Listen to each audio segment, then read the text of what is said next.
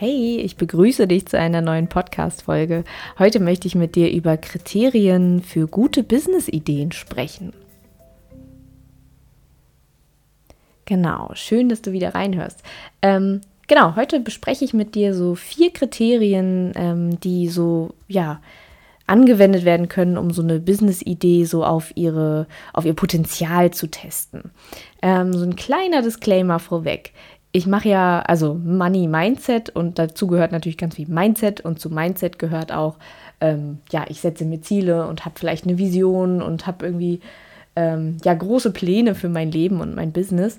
Und ähm, wenn ich jetzt die Kriterien mit dir durchgehe und du bist bereits selbstständig, hast ein Business und hinterfragst dich vielleicht, ne, erfüllt mein Business all diese Kriterien? Also erstens, ich glaube, es ist cool, wenn du das mal machst und das schadet ja auch nicht wenn zweitens du darauf achtest, das muss dich jetzt nicht äh, demotivieren, wenn irgendwas davon jetzt nicht zutrifft. Das bedeutet nicht, dass deine Idee nicht trotzdem funktionieren kann. Ähm, das sind eher so wirklich ähm, ja, strategische Kriterien, würde ich sagen. Natürlich, ne, dieser ganze Mindset-Teil, ähm, wenn du dir wirklich eine Vision für dein Business überlegst und auch ähm, ja, dadurch so eine wirklich intrinsische Motivation hast, da dran zu bleiben und wirklich ähm, ja bereit bist, Herausforderungen anzunehmen, was auch immer, äh, dich immer wieder weiterzuentwickeln. Ne? Das sind natürlich viel wichtigere Eigenschaften, die auch für deinen ähm, ja, Erfolg beitragen können oder zu deinem Erfolg äh, beitragen können. Deswegen, ja, äh, versteht es sozusagen nicht falsch, ähm, da irgendwie dann zu kritisch zu werden. Genau, sieh das nur eher so als einmal so ein Anreiz, vielleicht auch zu gucken, kannst du dein Business noch ein bisschen in eine andere Richtung drehen, dass du mehr Kriterien vielleicht noch erfüllen kannst. Ähm, genau, aber da, wir gehen da jetzt einfach erstmal rein und ähm, schauen mal. Genau. Vielleicht fangen wir erstmal noch mal kurz an bei diesem Wort Business-Idee. äh, wie das Wort schon sagt, ist eine Idee ja erstmal eine Idee. Ideen haben wir viele am Tag, Ideen haben auch viele Menschen. Ähm, natürlich ist Umsetzung irgendwie King und Queen. Ne? Also es ist wichtig, dass diese Idee überhaupt erstmal es aufs Papier schafft, eine Website kriegt oder ein Instagram-Account, was auch immer so dein Kanal ist. Ähm, und du bist schon mal so, so vielen Menschen so viele Schritte voraus, wenn du überhaupt in die Umsetzung gehst. Deswegen lass dich auch nicht von Menschen abschrecken, die sagen, äh, also, ne, wenn, wenn du Menschen von deiner Business-Idee erzählst, die sagen, das gibt's aber doch schon. Ja, ähm, das heißt nicht unbedingt, dass es keine Chance mehr ist, dass äh, deine Idee nicht erfolgreich ist. Und erstens, ähm, ja, gibt, ist meistens der Markt groß genug und zweitens kannst du ja auch äh, Dinge viel, viel besser machen.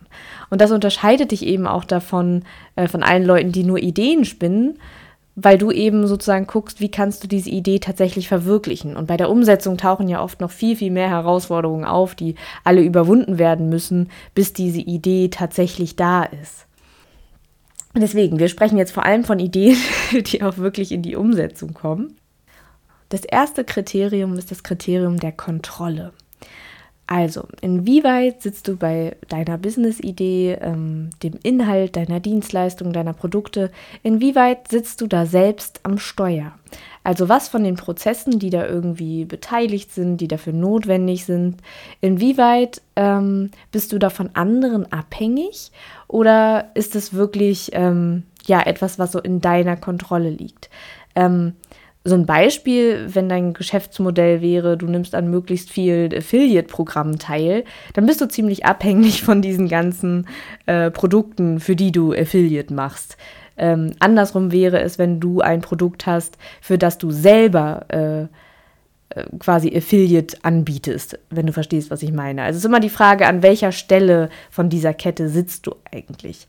Ähm, Genau, und das ist so diese erste Frage, dass du mal gucken kannst, inwieweit hängt, also ne, bist du irgendwie von einer Plattform abhängig, bist du von einem Unternehmen abhängig, bist du von einem bestimmten Produkt abhängig oder könntest du jederzeit dein Unternehmen in eine andere Richtung äh, verändern, kontrollieren? Genau, das ist so diese erste Frage. Das war jetzt ein recht kurzer Punkt. Der zweite Punkt ist die Frage nach dem Bedarf. Liegt vielleicht auf der Hand, äh, aber was auch immer du tust, sollte ja in irgendeiner Form einen Bedarf decken. Das heißt, da sind wir so bei dem grundlegenden Ding von Wertschöpfung. Du solltest natürlich einen Nutzen anbieten mit dem, was du da tust. Also zum Beispiel ähm, Probleme lösen, Bedürfnisse erfüllen oder ne, du unterstützt Menschen in der Verwirklichung ihrer Träume. Also etwas, wofür Menschen Geld bezahlen. Ähm, und natürlich ist deine Vision dabei cool, also wenn du eine große Vision dafür auch hast und das ist ja auch wichtig für deine persönliche Motivation. Die ist aber nicht unbedingt wichtig für deine potenziellen KlientInnen und KundInnen. Ähm, vielleicht kennst du diese klassische Frage aus dem Copywriting, what's in it for me? Also die, ne, deine potenziellen KlientInnen, KundInnen werden sich immer fragen, was habe ich davon? Ne? Also da wirklich diese Frage, welchen Nutzen kannst du wirklich anbieten? Welchen Bedarf decken? Ähm, sei da auch nicht zu zurückhaltend, wenn du jetzt vielleicht dein Business nochmal hinterfragst. Ähm, äh, ja, wir neigen ja manchmal auch dazu, irgendwie unseren Wert nicht so richtig ja, zu sehen oder zu denken, ach Mensch, wir sind ja gar nicht Experte genug, wir können ja gar nicht genug.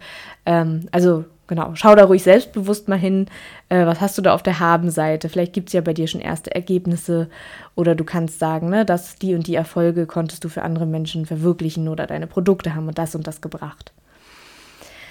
Genau, das ist so der Punkt zum Bedarf. Dann ein großes Wort, was du vielleicht auch schon mal gehört hast, Skalierbarkeit. Ähm, und äh, das bezieht sich sowohl auf äh, den Umfang von Menschen, äh, es kann aber auch die Größenordnung sein. Was meine ich damit? Ähm, also einmal die Frage, wie viele Menschen erreiche ich damit? Also ne, arbeitest du zum Beispiel im 1 zu 1 Kontakt mit Menschen ähm, oder sind deine Produkte so produziert, dass du eine bestimmte Stückzahl pro Tag, pro Woche, pro Monat ähm, ja sozusagen herstellen kannst. Und wie kannst du das vergrößern? Und da ist, ähm, ja, alle, die online arbeiten, sind dann natürlich schon mal ganz anders skalierbar als Menschen, die regional etwas anbieten. Ähm, du kannst aber auch da nochmal weiterdenken. Ne? Also ist das nur in deinem Land verfügbar oder lässt es sich sogar global ausweiten? In welcher Art und Weise würde das gehen? Ähm, da ist vielleicht ein gutes Beispiel, äh, wenn, wenn du ein Buch schreibst, das lässt sich ja theoretisch in ganz, ganz viele Sprachen übersetzen. Und alle lesenden Menschen ähm, hätten sozusagen Zugang dazu. Das wäre schon eine ziemlich große Zahl an Menschen. Ähm, und ich habe mal so einen ähm, Spruch gehört, äh, dass, ne, wenn, wenn, du Millionärin werden willst, ähm, dann musst du ein Geschäft haben, was auch Millionen Menschen erreicht im Umfang oder so einen enormen Einfluss auf einige Menschen hat. Also quasi in der Größenordnung, ähm, also ne, von der Bedeutung her. Und ich finde es irgendwie einen ganz, ähm, ganz spannenden Satz. Also du kannst jetzt hier mal gleich, wir sind ja bei Money Mindset, auf deine Glaubenssätze achten, ob da schon was hochgeht. Äh, Millionärin werden, nein, nein, das darf ich gar nicht sagen. Das ist schon viel zu krass oder äh, was denken denn andere? Ähm, Genau, aber das, ich finde, das ist so ein ganz nüchterner Satz, der einem nochmal so ein bisschen darauf bringt, okay, habe ich denn mit meiner Idee das Potenzial, Millionen Menschen zu erreichen? Oder habe ich wirklich einen großen Einfluss damit auf diese paar Menschen? Also wie wichtig ist meine Arbeit, die ich da mache? Ne? Wie bedeutungsvoll? Was hat die vielleicht für Effekte bei diesen Menschen? Ähm, und es lässt sich manchmal gar nicht so leicht äh, abschätzen, wenn du zum Beispiel etwas machst, ähm, wo du ähm, ja die Gesundheit von Menschen unterstützt. Gesundheit ist ja etwas, das lässt sich kaum in Zahlen aufwiegen, wie viel Bedeutung das für Menschen hat. Das könnte ja den äh, quasi Lebensjahre dazu schenken und das lässt sich ja ja kaum bemessen an Zeit.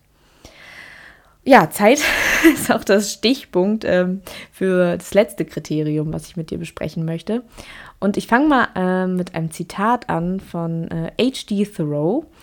Ähm, der sagte nämlich, der Preis einer Sache ist die Menge dessen, was ich Leben nenne, die ich im Austausch dafür früher oder später hergeben muss. Ich sag's nochmal. Der Preis einer Sache ist die Menge dessen, was ich Leben nenne, die ich im Austausch dafür früher oder später hergeben muss. Ja, dahinter steckt so dieser Gedanke, ähm, ja, Zeit und Geld, in welchem Zusammenhang steht das? Und wie viel freie Zeit kannst du dir durch dein Unternehmen, durch dein Business, ähm, ja, in Anführungsstrichen erkaufen, beziehungsweise die Frage, wie unabhängig funktioniert das von mir? Und das ist wirklich eins der Kriterien, die möchte ich dir ähm, am allermeisten hier an der, in der Folge einmal mitgeben. Ähm, das muss jetzt noch nicht zutreffen, so in deiner ersten Fassung oder ersten, zweiten, dritten Jahr, den du jetzt vielleicht im Business bist, ähm, muss das noch nicht so erfüllt sein. Aber ich möchte dich einladen, mal einmal zu überlegen, fällt dir etwas ein, wie es möglich wird, dass dieses Business zu teilen großen Teilen auch unabhängig von dir funktioniert. Kannst du etwas systematisieren? Kannst du etwas automatisieren? Ähm, dazu gehört natürlich auch, da sind wir schon wieder bei einer Geldblockade, du musst ja überhaupt erstmal genug Gewinn machen, um zum Beispiel MitarbeiterInnen einzustellen, um irgendwann nicht mehr alles nur alleine zu machen. Ähm, und ja, das ist so ein bisschen die, äh, Voraussetzung dafür, also zumindest ist das für mich äh, ein Teil, den ich mir wünschen würde, so für mein Leben, dass ich mehr freie Zeit zur Verfügung habe, zum Beispiel auch meinen Hobbys noch nachzugehen. Oder ne, es gibt viele Sachen, die ich in meinem Alltag integrieren möchte und das ist eben nicht nur das Business, auch wenn ich das auch gerne mache. Ähm, und äh, vielleicht hast du die letzte Folge gehört, äh, warum du nicht dein Hobby zum Beruf machen sollst. Ähm, ich bin eher dafür, dass du die Voraussetzung dafür schaffst, dass du Zeit für dein Hobby zum Beispiel hast. Ähm, und dein Business schafft dir eben diese Voraussetzung. Okay, genau, mit dieser letzten Frage, also überleg gerne mal bei all diesen Kriterien, inwieweit ähm, ja, erfüllt dein aktuelles Business oder deine Business-Idee das.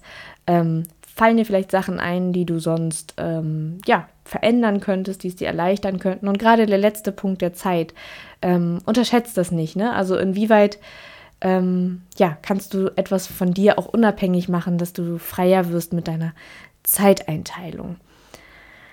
Okay, äh, das waren jetzt diese vier Kriterien. Ich wiederhole sie nochmal ganz kurz. Ähm, Kriterium der Kontrolle, des Bedarfs, der Skalierbarkeit und der Zeit. Das waren sicherlich nicht alle Kriterien, die man so anwenden kann, aber es ist so ein Einblick in mögliche Kriterien. Ähm, wenn dir die Folge gefällt, jetzt habe ich mich einmal verhaspelt. Ähm, wenn dir die Folge gefallen hat, freue ich mich voll, wenn du den Podcast weiterempfiehlst. Und ich freue mich richtig doll über eine Podcast-Bewertung. Bis jetzt gibt es noch nicht so viele. Ähm, umso auffallender ist es für mich, wenn eine neue dazukommt. Äh, darüber freue ich mich sehr. Und ansonsten wünsche ich dir jetzt viel Erfolg und Geldfreude und freue mich, wenn wir uns bald wieder hören.